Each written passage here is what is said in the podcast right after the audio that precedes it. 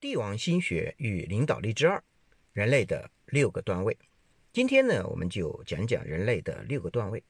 我们只有先知道人类，我们这个群体的所有的高度，才能指导我们以终为始，尊重规律，使用规律，道法自然，如来。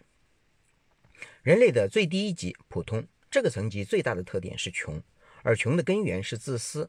这个阶段的人要努力摆脱小我，才能升级，才能富足，才能走出百分之三十人类的最底层。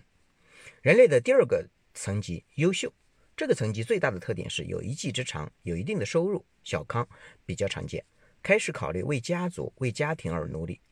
人类的第三个层级卓越，这个层级最大的特点是会做事、会做人，沟通能力比较好，开始考虑集体的利益、他人的利益。拥有一定的交易型领导力，一般这个层级的人小康小富、小企业主、演员、各行业的专家、专业人士，但人类百分之九十的人一生永远无法超越这个层级。当别人说你卓越的时候，那确实是不错了；当别人说你优秀的时候，也只是比普通好一点。人类的第四个层级领袖，当我们达到卓越后，如果没有开悟，人生永远止步于。卓越。那第四个层级的人一般都具有利他的思维，开始布局，拥有战略思维，一般都能在某个行业领域成为领军人才。做企业的就成了大企业家。百分之九十八的人类无法达到这个层级。这个层级的人不为钱工作，心中有事业，有格局。人类的第五个层级伟大。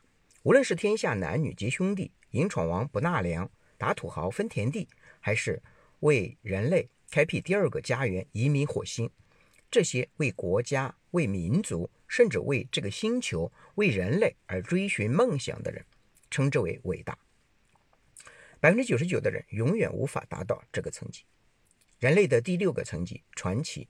事了佛衣去，不留身欲名。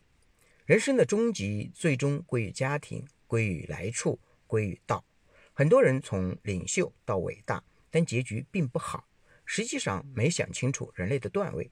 当我们明白人生的终点以终为始，我们就会成为传奇。那百分之一都不到的传奇，或许就是我们人类一直的心向往之。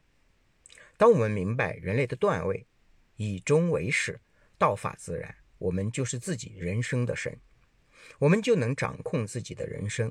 这就是我们每个人自己的可用的帝王心学。明天我们讲企业类组织的六个段位，以便我们知道每个段位中需要做什么，需要什么人，以便明了个人顺势而起，道法自然，如来。明天见。